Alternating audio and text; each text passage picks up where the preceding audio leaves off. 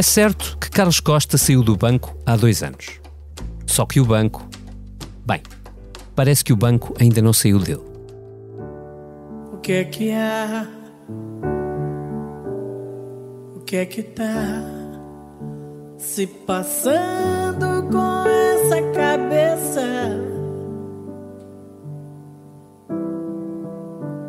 O que é que há? Num livro explosivo que sai esta terça-feira para as bancas, o antigo governador do Banco de Portugal decidiu regressar para ajudar a escrever a sua versão da história. E de caminho, deixou uma acusação grave ao ainda primeiro-ministro António Costa. A de ter pressionado a deixar em paz Isabel dos Santos, então filha do presidente de Angola, então empresária de sucesso em Portugal, então administradora do Banco BIC. Passaram sete anos, mas Carlos Costa ainda se lembra bem de um certo telefonema de António Costa. Não se pode tratar mal a filha de um presidente de um país amigo de Portugal. Passaram seis anos, dizia eu, mas António Costa ainda tem registado o número de telefone de Carlos Costa. E vai daí? Contactei o Dr. Carlos Costa, ele não se retratou nem me pediu desculpas e, portanto, eu constituí como meu advogado o Dr. Manuel Magalhães e Silva, que adotará os procedimentos legais adequados para, contra o Dr. Carlos Costa para a defesa do bom, bom nome, da minha honra e consideração. E a justiça também funcionar. Pois é, está montada mais uma novela, diria a outra Costa, a Gal Costa. Pois é, fica o dito e o redito, por não dito. E é difícil dizer que ainda é bonito cantar o que me restou de ti. E não há nada que a Comissão Política goste mais do que de boas novelas. Seja bem-vindo, pois então. Hoje é Costa contra Costa. Hoje trouxe comigo a Isabel Vicente, jornalista do Expresso, que acompanhou de perto os atribulados anos de mandato de Carlos Costa. Olá, Governadora. Olá. A Isabel está a acompanhar-nos via digital, assim como o Vítor Matos, companheiro de viagem, com quem já segui várias novelas em permanência. Olá, Vítor. Olá, olá. E por fim, a Eunice Lourenço, aqui ao meu lado, que anda no jornalismo político há vários primeiros ministros e há vários governadores. Olá, Eunice. Olá. Mais primeiros ministros do que governadores. É? Pois, é um cargo mais estável, mas enfim, às vezes com algumas certas tensões.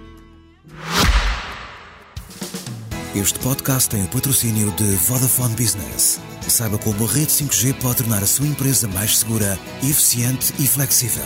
O futuro do seu negócio está em boas mãos. Vodafone Business. Isabel, começa tu, por favor. Leva-nos ao túnel do tempo até 2016 eh, para nos contares o que é que se passava com Isabel dos Santos nesse ano. Bem, isso é muito difícil. Passavam-se imensas coisas. Uh, mas entre Pois, as quais. Se calhar é por isso que ah, estamos a voltar a esta polémica. É, é? estamos a voltar, mas passaram sempre muitas coisas com Isabel dos Santos, mas neste caso, naquilo que nos interessa especialmente, é, hum, tem a ver com o facto de Isabel dos Santos ser acionista do, do BPI, eh, podemos começar por aí ou não, mas também ser acionista do BIC português, que agora se chama eh, Eurobic. E nessa altura, eh, Isabel dos Santos teve que sair do BPI, eh, porque o BPI tinha um problema, eh, era acionista maioritariamente de um banco angolano, que é o BFA. E havia uma necessidade de hum, sair do BFA Determinada, salvo erro, pelo Banco Central Europeu, certo? Não estou enganado. pelo Banco Central Europeu, exatamente, que nessa altura não, não, não considerava, como o nosso Banco de Portugal considerava, que Angola fosse um Estado ah, que seguisse as, regra- as regras comunitárias de supervisão. Diria que E, tinha mais portanto, razão vai- do que o nosso. Vai daí, exatamente, mais cedo, tinha razão mais Uhum. cedo. Ah, vai daí, havia, havia este processo todo e houve inclusivamente ah, a atuação do governo, do governo de Costa, no sentido de fazer, Costa, nestas, ne- António, convém dizer, como é Costa contra Costa, ah, para fazer um, um diploma que conseguisse desblindar os, os estatutos, porque Isabel dos Santos não saía do, do EPI, estava a fazer um grande fim-capé e as coisas estavam muito complicadas, porque o CaixaBank tinha que tomar conta do BPI. Ah, para o bem e para o mal, tomou conta do BPI, foram desblindados os estatutos e no, no Eurobic Isabel dos Santos era administradora não executiva porque era sócia de Fernando Teles, também tinha uma percentagem razoável, 37,5%, e Isabel dos Santos 42,5%. Convém, convém dizer que essa posição de Isabel dos Santos no Eurobic está congelada, arrestada, por conta do, do uhum. Andalix, uh, e que uh, nessa altura houve várias notícias, inclusive o Expresso também fez uma, no sentido de saber se Isabel dos Santos permaneceria ou não, uh, por causa destas questões com o BCE e de permaneceria ou não como administradora não executiva no Eurobic. E na realidade, Isabel dos Santos, uh, uhum.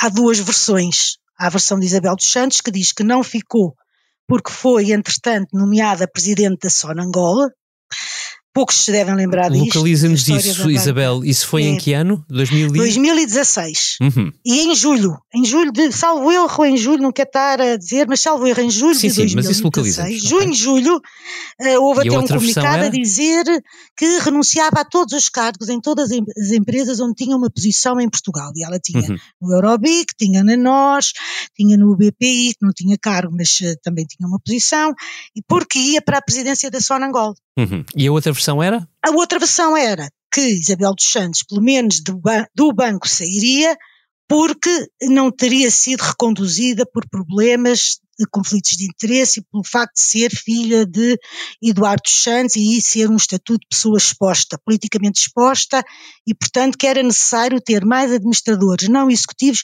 independentes no hum. Eurobic. Uh, Recorde-se que foi nessa altura também, que o Expresso deu hoje, que Fernando Teles, que no livro, uh, pelo menos é dito pelo sócio de Isabel dos Santos no Eurobic, no BIC, que também teria sido substituído, mas de, de facto ele não foi substituído porque ele até uhum. 2020, novembro, ele permaneceu como administrador não executivo. Não foi reconduzido como presidente do Conselho de Administração. Hum. Foi outra pessoa, mas foi, mas permaneceu no Conselho de Administração não executivo.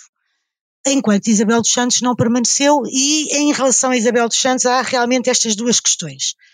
E depois o resto da história é mais conhecida agora, porque já falámos do livro, mas na realidade, nesta altura, havia muitos conflitos na banca e muitos problemas para resolver. E na realidade, uhum. o governo resolveu alguns, porque este que ficou conhecido como o diploma de desblindagem dos estatutos do BPI para se poder afastar com maior facilidade Isabel dos Santos, eh, também serviu ao BCP, que também tem, tinha os estatutos blindados e que no final deste ano também recebeu como acionista o grupo chinês Fosun. E precisar, ano, 2016. 2016, Muito bem. exatamente. Um, Eunice, Há algum sinal ou algum motivo particular para desconfiarmos que o governo de António Costa quis proteger Isabel dos Santos ou o governo angolano?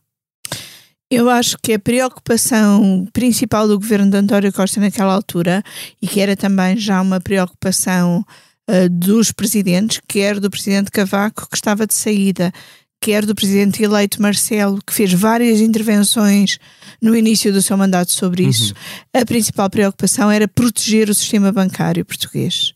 Uh, se depois isso, a maneira como isso implicava com a Isabel dos Santos, julgo que haveria alguma preocupação de evitar melindres diplomáticos e tentar resolver a situação da maneira mais diplomática possível, vá lá. Uh, por isso não me custa acreditar que tenha havido algum tipo de sensibilização uh, do Banco de Portugal para haver aqui uma forma de gerir todas as participações de Isabel dos Santos da melhor forma para proteger o sistema bancário. Uh, duvido uh, uh, que. Uh, ou melhor. estou a medir, estás a medir palavras. Estou a medir as palavras. E... Isso é uma coisa bastante inovadora. Eu a medir palavras, não é? Sim. Um, tenho muitas dúvidas de que tenha existido um contacto, pelo menos formal, nos termos em que inicialmente foi divulgado. Uhum. Então vamos a esse ponto, porque é um, é um ponto importante, acaba de. Uh, o Observador acaba de publicar uma notícia um, importante, diria eu, que vai alimentar seguramente este dia da apresentação do livro de Luís Rosa, uh, chamado O Governador, uh, e, e, diz o que esta notícia. Um, Bom, se calhar é melhor recuar rapidamente à primeira notícia do Observador. Uh, a primeira notícia dizia que António Costa tinha ligado uh, a Carlos Costa a quando esta decisão sobre se Isabel dos Santos teria de ser removida da administração do Bico Portugal ou não, uh, e, e, que a frase, lembro o que tinha dito na introdução, era que não se podia tratar mal a filha de um presidente de um país amigo de Portugal. Esta segunda notícia, saída cinco dias depois da primeira, recorde, diz que António Costa enviou uma SMS a Carlos Costa, não há uh, seis anos, mas agora mesmo, uh, quando saiu a primeira notícia, uh, confirmar que tinha. Tinha de facto, peço desculpa por, este, por esta hesitação, estava a ler a notícia em direto, que tinha ligado de facto a Carlos Costa naquela altura para lhe dizer que era inoportuno ou que havia alguma inoportunidade em fazer aquela uh, alteração de, de, composição da administração do Banco PIC. Uh, Eunice, até que ponto para ti isto é uma, uma adenda ou uma versão diferente? Antes de mais nada, para mim, isto é uma forma muito estranha e uh, pouco, um, pouco testado de tratar assuntos tão graves. Quer pela versão inicial de Carlos Costa, que antes de mais nada me soa a vingança pessoal, hum. quer por agora vir a público uma mensagem que se foi trocada entre duas pessoas, só uma dessas duas pessoas a podia transmitir a alguém. Bem, na verdade as duas chegar... podem ter transmitido a alguém, mas é, dificilmente claro, outros, sim. Claro, dificilmente outro que não um dos Costas a, a terá transmitido. Posto isto, são versões diferentes. Uh, dizer, uh, senhor governador, não é oportuno fazer agora esta alteração uh, no BIC porque nós estamos a tratar disto desta forma. Estamos, estava ao caso a tratar do BPI, do da BPI, saída de Isabel dos Santos exatamente. do BPI. Uhum. É da diferente. dos estatutos. Certo. É diferente de dizer, senhor governador, não mexa em nada que meta Isabel dos Santos porque ela é filha do chefe de Estado de um país amigo. Mas uma, uma versão não, não implica uh, a negação da outra, atenção. Pronto, deixa-me só fazer aqui um, um parênteses uh, antes de ir a esta parte. Claro. Voltando à questão do contexto. Tudo isto se passa ali entre fevereiro e abril, quando há esta conversa de Carlos Costa com António Costa, de 2016. E, e esta é uma fase é mais uma das fases em que o governador do Banco de Portugal está completamente sob fogo de todos os lados. Uhum. Incluindo o governo de António Costa. Não, de todos os lados. O, a parte mais forte, especialmente, é, é, é por parte do governo. Até acontece naquela altura uma declaração de António Costa em que quase sugere a saída do governador, como se estivesse a empurrá-lo uhum. para fora do governo para fora do, do, banco, que não podia, não é? Pronto, porque os governos sim, não são removíveis. Falando até, o governo chegou a falar de falhas graves. Sim, falou-se, ele na altura, nesses meses, deu falhas graves que era a causa. Ele deu uma uhum, entrevista ao Expresso nessa altura, o governador, depois tentou pôr um bocado de água na fervura, a desculpar um bocado as declarações de, de António Costa. Mas só aqui para contextualizar mais um bocado, é também nesta fase que o próprio Paulo Portas faz uma declaração a dizer que se fosse por ele, Carlos Costa não tinha sido reconduzido e que ele só tinha aceitado a recondução de Carlos Costa porque estava em processo de venda o caso do Novo Banco e que achava que não devia haver, enfim, entrar um novo governador para tratar do, dos dossiês. E cá para nós, porque estava em pré-campanha eleitoral com o PSD e Passo Escolho queria que Carlos Costa fosse candidato. Uh, não, não, já, já, o Bani também estava para ser sim, vendido. Sim, mas nesta fase, já com, com, com, com portas uh, fora, não é? Ele diz uh, isto e deixa.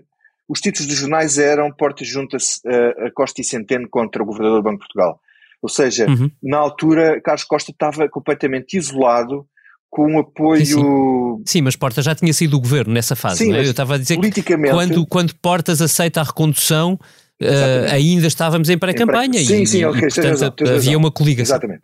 Mas nessa fase, portanto, o, o, governador está aqui a fazer, enfim, o exercício de acerto de contas com o passado, que era um homem que foi muito investigado por todos os lados, de, de, de por todo, todos os partidos políticos, talvez menos o, menos o PSD, Um, e acerta contas aqui com, com, com muitos políticos, inclusivamente com, com, inclusivamente com, com António Costa, como estamos a ver. Bom, uh, e nessa altura, há uma coisa que eu acho que ainda ninguém referiu, que é que o próprio António Costa recebe Isabel dos Santos em São Bento, para tratar deste uhum. assunto.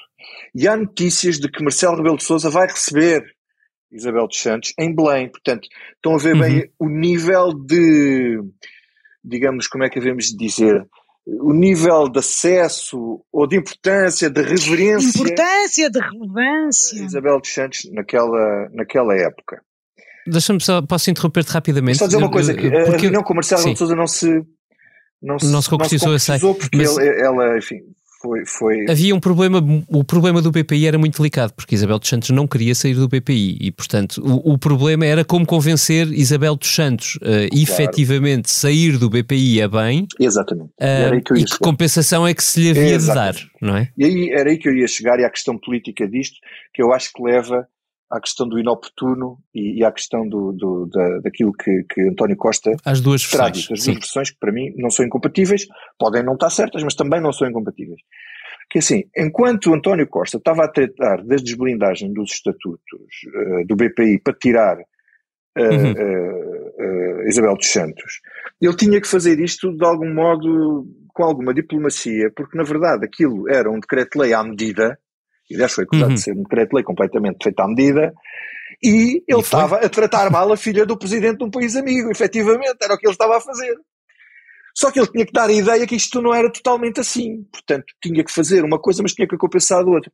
E pelo que eu julgo saber, pronto, a compensação era mantê-la no BIC. E a minha interpretação é que ele pode perfeitamente, numa conversa, nós só temos esta citação, não temos a conversa toda. Ele pode perfeitamente ter dito: Oh, sou governador, isto é um bocado inoportuno porque nós estamos aqui nesta negociação e se o senhor tirar a mulher do bico, estamos tramados porque nós tiramos o tapete de um lado e o senhor tira o tapete do outro e bem, arranjamos aqui um problema com Angola, ah, que é uma chatice. Nós não podemos tratar mal a, a filha de um presidente de um país amigo. Vamos aqui supor que a conversa foi assim. Agora, ele pode ter dito que era inoportuno fazer aquilo naquela fase, porque era a fase em que ele estava a tentar negociar com Isabel dos Santos a saída do BPI ia bem, e se fossem as duas coisas ao, ao, mesmo tempo, aquilo era um rombo significativo para os interesses uhum. angolanos em, em Portugal. Deixa-me pedir aqui uma ajuda à Isabel. Não sim, é sim, normal é que isso hum. tudo a acontecer, o governador, agora ex-governador, também não soubesse que isso estava a acontecer. Eu, eu tenho a informação que eu tenho é que estava, é a informação que eu tenho é que ele foi sendo informado Pronto. do que estava a passar. Do que é que agora, estava a acontecer. Só, só para eu concluir, só para eu concluir independentemente dos termos deste tipo de conversas, há aqui uma questão essencial que é a pressão ou não pressão sobre um regulador independente, não é um co-regulador. Ele não co-regula com o governo. Não é? Quer dizer, ele não está em negociações com o governo para tratar de um assunto que ele tem exclusiva responsabilidade perante o BCE. O problema é que aqui era preciso o governo, porque se não se mudasse uma lei, Isabel dos Santos não saía do BPI. Portanto, uh, quer dizer, tudo isto é muito pouco regular. O, o trabalho era de colaboração, digamos aqui, assim, se quiser, o trabalho seria de colaboração, mas não foi. Não é? Quer dizer, quando foi do, do BES Novo Banco, também houve colaboração entre governador e governo. Uh, quer dizer, mais ou menos. Não me parece que tenha havido. mais ou neste menos. Caso, neste caso, eu não me parece que tenha havido, porque uh, foi-se para uma, uma resolução exatamente porque não houve uma capacidade de se fazer outra coisa que não a resolução. Mas, Tal como Isabel, depois aconteceu no Banif, não é? Lembra-nos uma Deixaram coisa. Deixaram os bancos ir eh, até ao fim, ao osso Sim. até que o BCE lhes tira o estatuto de contraparte, que quer dizer, não podem ter mais liquidez nenhuma, uh, não se vi, podem injetar. Isabel, já, já iremos ao caso do BPI. casos muito idênticos. Mas deixa-me deixa antes uh, uh, perguntar-te que. Porque, porque há aqui um detalhe que faz alguma diferença, que é. Isabel dos Santos acabou por sair, como tu disseste, da, da administração do Banco BIC, Portugal, salvo erro ainda em 2016, e em junho? a minha e também acabou por abdicar da posição no BPI. Um, uh, eh, o que é que Isabel dos Santos conseguiu? Nestes dois, nestas duas questões não conseguiu nada. E acabou por ser empurrada dos dois sítios. Acabou empurrada, quer dizer, num dos sítios foi empurrada, mas levou algum uh, encaixe, digamos, financeiro, Sim, não é? no BPI. uh, do outro, uh, foi empurrada no sentido de, de não fazer parte do órgão social do banco, mas uhum. quer dizer, isso permitia-lhe ter lá outras pessoas da confiança dela, não sei assim dizer continua. se neste caso tinha ou não, uhum. mas um dos sócios, Fernando Telas, um, eram um, contemporâneos, portanto, de alguma forma esse permaneceu, não é? Uhum. Olha, portanto, eu, acho é que ainda... se tem pegado sempre com muitas, eh, permite-me só dizer isto, sim, sim, sim. quando tem a ver com Angola, da parte do nosso governo, e nos últimos anos tem sido o PS, mas pode-se recuar, uhum. uh, pega-se sempre tudo com muito, com muito cuidado, com muito medo de estragar, com muito medo de melindrar, com muito medo de tudo. Quando o contrário não acontece exatamente assim.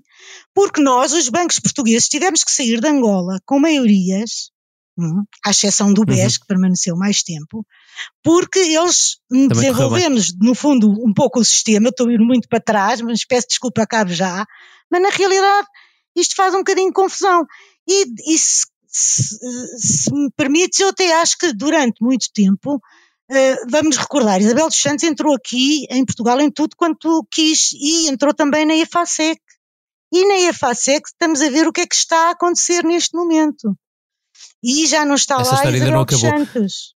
Não é? Portanto, é uma história que não acabou e mesmo o BIC a comprar o, o BPN foi, é uma situação muito complicada. O governo e o Estado ficam com tudo o que não presta e continuam a meter lá dinheiro.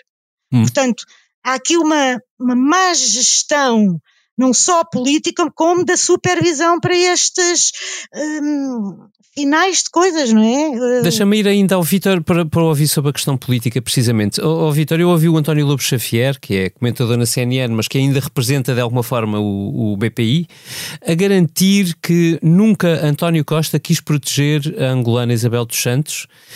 Um, mas eu lembro-me também de um episódio em que claramente houve uma certa um certo cuidado, vá, vamos pôr as coisas de maneira suave, a proteger o regime angolano.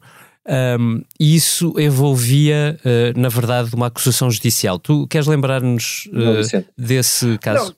Não, quer dizer, uh, isso, há, e se houve algum, se vês algum paralelo, Xavier, claro.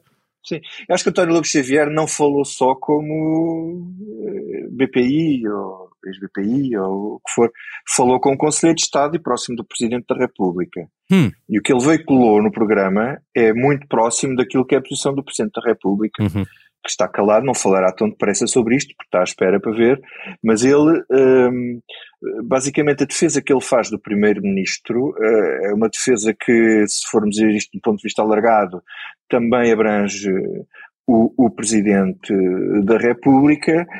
Uh, ele só, uh, portanto, ele, ele, basicamente diz que, o, o, diz que António Costa não estava a proteger Isabel dos Santos exatamente por causa da desblindagem dos estatutos do BPI, esquecendo, no entanto, a parte do BIC, ou se isso servia ou não, uhum. como contrapartida. Como contrapartida. Uh, a questão de que tu estás a falar, de Manuel Vicente, que era vice-presidente de Angola à altura de, de, dos factos, e, uh, portanto, este presidente da, da Sonangol, Uh, foi aqui, aquele, aquele, uh, foi aquele problema de alegado suborno de um, de um, de um, de um procurador do Ministério Público uh, que gerou o tal chamado, enfim, que, uma palavra que eu não gosto, o chamado irritante entre Portugal e Angola, mas onde Portugal acaba sempre por, digamos assim, ter uma posição de alguma subserviência em relação à Angola, e a, e a, relação aí é muito fácil de explicar, em relação àquilo que estava a dizer há bocado Isabel Vicente. É que quem tem dinheiro manda, não é? E na altura eles tinham muito poder porque dominavam uh, uh, muitos uh, interesses e centros de poder em Portugal essenciais que se Portugal, de certa forma, os hostilizasse, tinha não só problemas aqui dentro de portas, como com as empresas uh, em Angola. Uhum. Aliás, uhum. quando começou a haver retaliações, as empresas angolanas deixaram de pagar aos portugueses. Havia um problema enorme com, com, com a cobrança de, de, de receitas devidas às empresas portuguesas durante essa crise diplomática.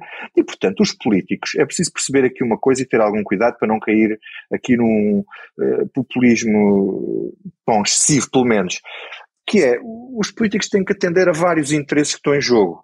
Não é? Tem que, uh, uh, e, e às vezes, esses interesses, deixam para trás certos valores que, que, nós devíamos ter como prioritários, mas que às vezes um, acabam por ser, por ser uh, secundarizados por uh, interesses mais imediatos e, e prementes, não é? Como é o caso das uhum. empresas, como se viu, não é? De largar uma empresa como a EFASEC, de repente, deu no que deu. Hum. Exatamente. Eu, nisso, naquele uh, período, que foi um período mais longo do que António Costa gostaria de ter tido, período de relação com Carlos Costa, uh, houve outros sintomas de uh, elevadíssima tensão. O caso da resolução do novo banco, ou melhor, de, não é da resolução, da venda do novo banco, foi muito a resolução, sim, a resolução foi anterior, mas a da venda já foi com António Costa e Centeno, foi bastante difícil e bastante tensa até ao fim. Houve, evidente, houve ainda uma tensão enorme com uh, o caso do Banif. Houve também problemas e tensões com os dividendos do próprio Banco de Portugal. Uh, enfim, para não falar de nomeação de administradores e coisas mais mundanas. a minha pergunta é dupla: é se é natural haver uma relação tensa entre o governo e Banco de Portugal, ou governo e reguladores, e em particular sobre reguladores. que será correto dizer que António Costa tem uma relação difícil com eles, com os reguladores?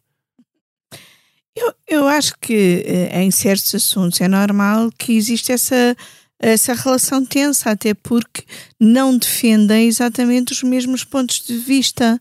Uh, e um, essa relação tensa até pode ser um, sintoma de que ambos estão a funcionar bem.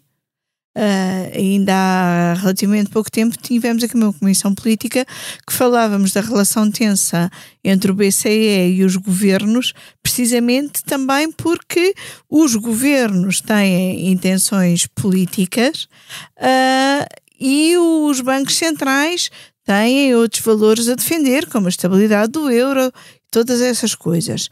Portanto, uma relação tensa até pode ser. Uh, um bom sinal.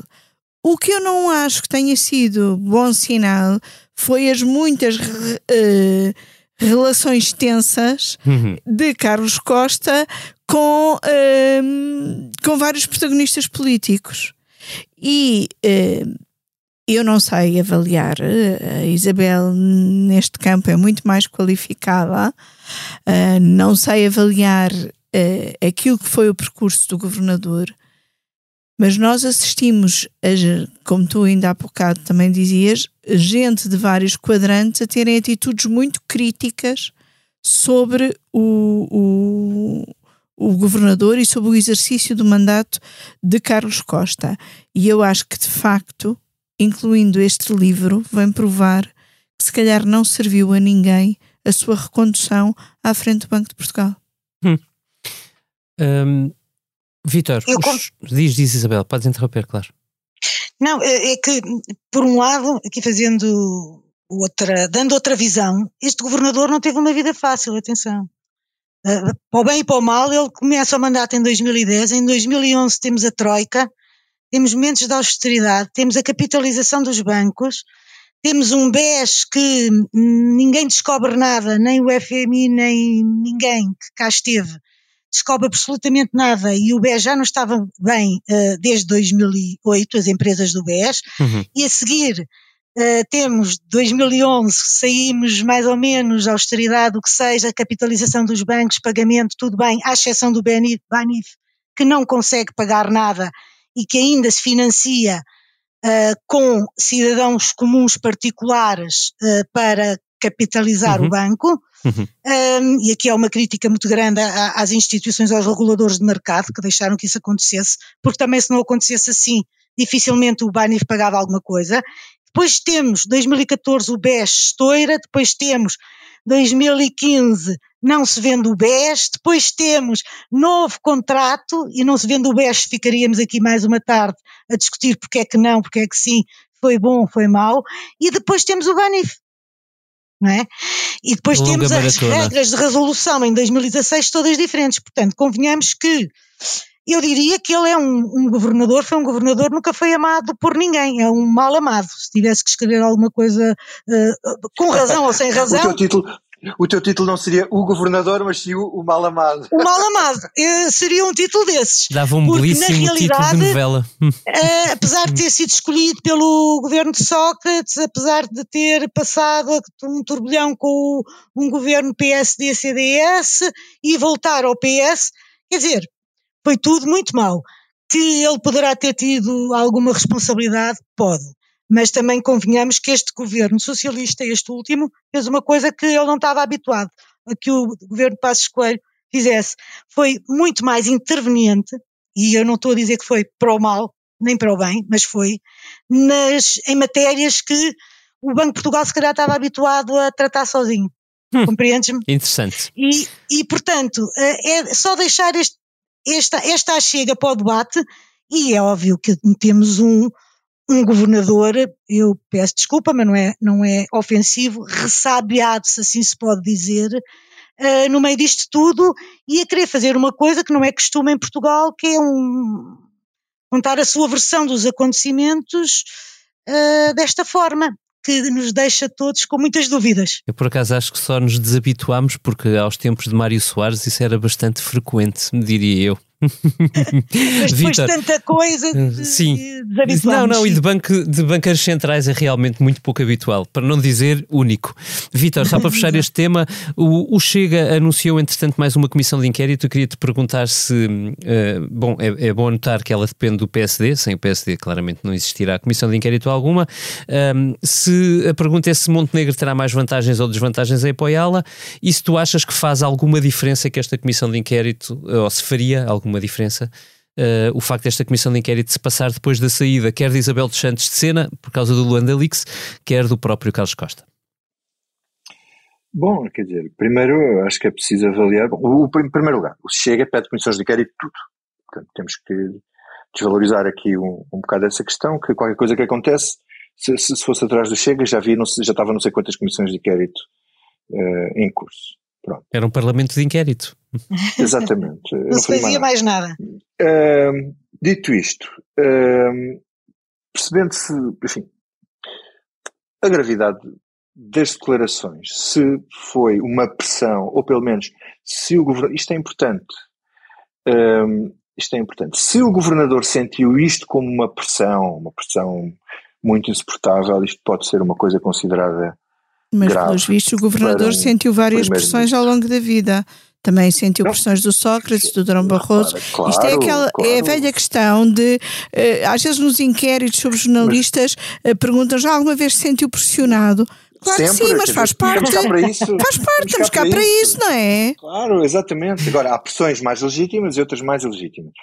E acho que aí o PST vai ter que fazer, um, ter que fazer uma avaliação política disto, Uhum. eh, sabendo que corre o risco de uma coisa destas de cair em cima também. Uhum. Portanto, duvido muito que o PSD se meta numa questão destas e acredito que vai tentar resolver isto apenas na parte da interpelação da, da interpelação de António Costa e pedidos de explicações eh, sem, ir, eh, sem ir mais além. Embora eu possa arriscar dizer que se calhar noutros países uma coisa destas levava mesmo a um questionamento muito sério eh, do Primeiro-Ministro. Mas neste caso, Vítor, o Primeiro-Ministro pode sempre dizer que responde por, por escrito, certo? Sim, uma comissão de inquérito ele nunca, não, Ele não nunca é precisa obriga- de lei, não é? É obrigado uma coisa que seria podia ser esvaziada. E há aqui outra questão que eu acho que a gente, é uma coisa de senso comum que ainda não dissemos, aqui que é uma coisa muito simples. Isto é a palavra de um contra o outro. Uhum. Quer dizer, qualquer um pode Exatamente. dizer o que bem lhe apetecer. Isto é daquelas coisas que se passam entre dois, dois neste caso, dois órgãos, não é? Entre dois homens, entre dois órgãos de, de, de poder, eh, e que acontece N vezes em N casos e que, na- deixando de ficar na, detrás da cortina, eh, pode ser problemático e, eh, no fundo, quer dizer, o governador, se calhar, em, em devido tempo, sem ter dado nota disto. Em devido tempo e, na realidade, se a história o confirma, confirma que o governador fez aquilo que entendeu por bem fazer, porque não reconduziu Terá efetivamente os Santos, e- independentemente da pressão. Porque se houve, e se houve efetivamente pressão, não é? Portanto, eh, enfim, não sei. Não sei, uma comissão de inquérito, isto se calhar era só para manter eh, os jornalistas eh, ali a trabalhar naquela questão e não noutras. Nós temos outras coisas bem mais importantes no nosso país E- e para, Carlos calhar, Costa escrutinar tem- agora. E Carlos eu deixava Costa- que, eventualmente, se há esta intromissão, e se houver, que outras entidades com capacidades e poderes para isso o façam, não é? Não sei se correria muito bem eh, outra comissão de inquérito. Não sei. Eunice, para fechar. Ah, eu acho é que eh, Carlos Costa tem várias, vasta experiência com comissões de inquérito. Foi eh, ouvido várias vezes no Parlamento. O Primeiro-Ministro não terá de ir à comissão de inquérito, poderá responder por escrito se essa comissão de inquérito vier a existir. Eu acho é que todos, e este todos agora aqui é com muita importância para o PSD, porque o PSD vai ter aqui um papel decisivo, eh, mas também é um todos que nos engloba a nós jornalistas, temos de ponderar muito bem aqui eh, vários princípios e valores em presença, porque até que ponto, eh, isto até pode parecer que me estou a pôr um bocadinho a, a- a subscrever eh, uma expressão já usada pelo Primeiro-Ministro, mas isto preocupa-me de facto. Este tipo de questões e a forma como está a ser tratada como um ajuste de contas só contribui para aquilo que António Costa já chamou de lamaçal, que é, às tantas, estamos a pôr em causa todos os órgãos de poder, todos os titulares de cargos políticos, que sim devem ser questionados, escrutinados, fiscalizados, mas dentro de regras limpas. Ah, mas eu, mas eu, Não mas eu não devem- concordo nada, oh, oh, oh, Eunice, eu não concordo nada com isso, porque se, Eh, mas, ó Vitor, quer dizer, podes se- discordar, podes discordar à durante o vontade. exercício de poder, sim, mas estou a discordar. vontade. se, os, se os políticos, eh, enfim, tiveram um determinado tipo de comportamentos errado no exercício de poder, isso não é do domínio público, tem que, temos que ter alguém que, enfim, os, os- em estrangeiro são os whistleblowers, que neste caso é uma pessoa com altas responsabilidades, eh, a dizer que, as coisas passaram de determinada maneira. Depois, enfim, cabe-nos a nós todos ver o que é que fazemos com isso, não é? Sim, dizer, mas eu, Eu acho que nós essa pessoa. que escrutinar. Não se pode, Eu- não se mas, pode ignorar desculpem que, lá, mas eu também que acho- aconteceu. Eu também acho que temos de escrutinar. Agora, temos de escrutinar e também dizer que estas coisas. Temos de perguntar ao Carlos Costa porque é que não se queixou no momento próprio e nos órgãos próprios. E temos de escrutinar se estamos só perante um ajuste de contas ou se estamos perante um caso gravíssimo. O que é que achas? Qual é a tua opinião? Eu acho que estamos perante um ajuste de contas de um homem muito vaidoso que sabe que ficou muito mal na história e que a quer corrigir. Sabes uma coisa? Vou só fazer aqui um desabafo para a jornalística e coisas de interesse, do meu interesse eh, pessoal. Eu adoro livros de memórias onde eles vêm contar tudo o que se passou. Então os americanos fazem isto de uma maneira absolutamente. Mike Pence acabou de fazer o seu livro de desabafos sobre Donald Trump, dois anos depois, e, a dois- e- e no- e está a lançar no dia em que o Donald Trump anuncia a sua recandidatura à Casa Branca. É uma bela tradição americana. Eles fazem logo, quando vão para os cargos, assinam logo, assinam logo, quando vão para os cargos, assinam logo o- com as editoras os direitos para os livros que vão lançar no fim dos mandatos. É espetacular. Olha, eu sugiro isso para uh, o que não me sai da cabeça de quem pegar. Seguimos em frente.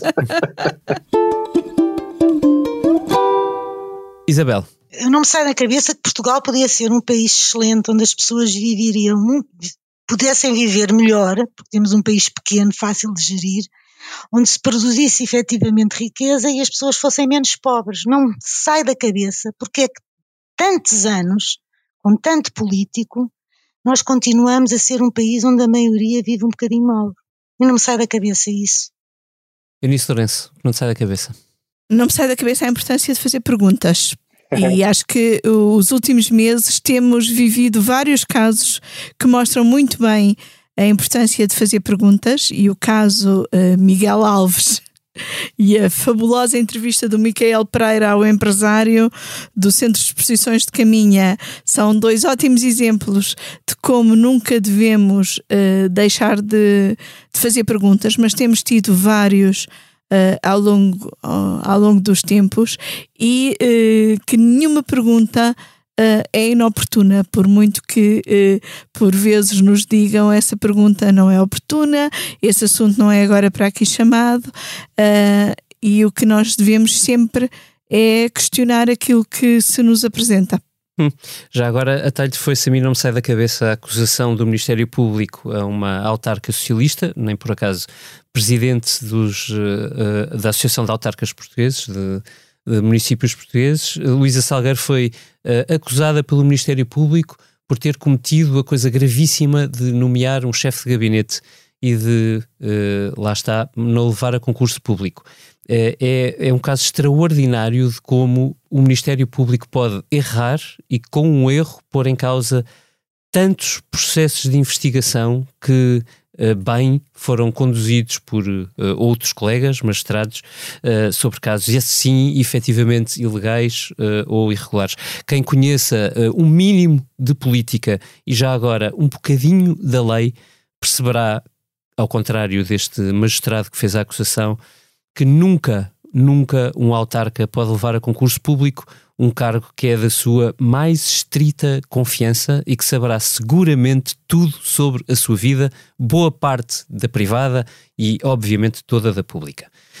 Há disparates que se pagam caro e eu temo que este seja um desses casos para o Ministério Público. Vitor Matos, o que não te sai da cabeça? Concordo contigo Uh, e acrescento aqui um caso que é, enfim, quer dizer, eu vou, não vou repetir o que disse eu nisso, mas não me sai da cabeça aquela entrevista absolutamente absurda do, do empresário, suposto empresário, é? uh, Ricardo Moutinho uh, ao Expresso. Nem encomendado saía melhor. Aquilo é absolutamente fabuloso, aquilo, os Monty Python não, não fariam melhor do que aquilo, uh, tal é o nível de absurdo. O que me faz confusão nisto tudo, isto já é uma coisa muito séria, é como é que o próprio Miguel Alves foi naquela conversa. Portanto, vou dizer aqui uma coisa, já disse Aqui, é das duas, uma. Ou ele é ingênuo, incompetente, e estava mal para o cargo, e estava ainda pior no cargo que tinha no governo, ou ele estava em conluio, e então ainda é mais grave, e então aí, uh, enfim, o Ministério Público que investiga e que tem de descobrir o que é que se passou ali. Porque hoje o público dá uma notícia, que é mais uma notícia a, a cavalgar uh, nisto tudo, uh, onde o próprio, o próprio, a própria Câmara de Caminha manipulou o site para alterar um texto onde estava o currículo falso de, de Ricardo Moutinho. Portanto, nesta história parece-me que há aqui mais coisas para perceber, porque se a Câmara fez isto é porque em certa altura se sentiu uh, comprometida e este erro eh, de Miguel Alves é revelador de mais qualquer coisa. Portanto, quer dizer, aquelas Mas coisas estas que... pessoas já têm alguma, idade, não é? Não são propriamente inocentes na, nas vidas profissionais que têm, não é? Digo eu. Pois é o que eu acho.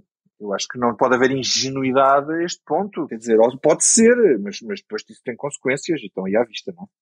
Esta foi a Comissão Política do Expresso, gravada terça-feira, dia 15 de novembro, com a sonoplastia do João Luís Amorim e do João Martins e a ilustração de Carlos Pais, todos os três a quem devo um abraço de agradecimento. Esta foi também a Comissão Política de Três Costas, dois em luta livre, uma em jeito de despedida. Fica um abraço à Gal Costa, companheira de novelas, companheira de infância, ela que nos contou isto com o Caetano, com um sorriso, mas não sem esperança a luz de Tieta. Até para a semana. Existe alguém em nós, tem muitos dentro de nós, esse alguém que brilha mais do que e que a escuridão conhece também. Existe alguém aqui, no fundo, no fundo de você, de mim, que brilha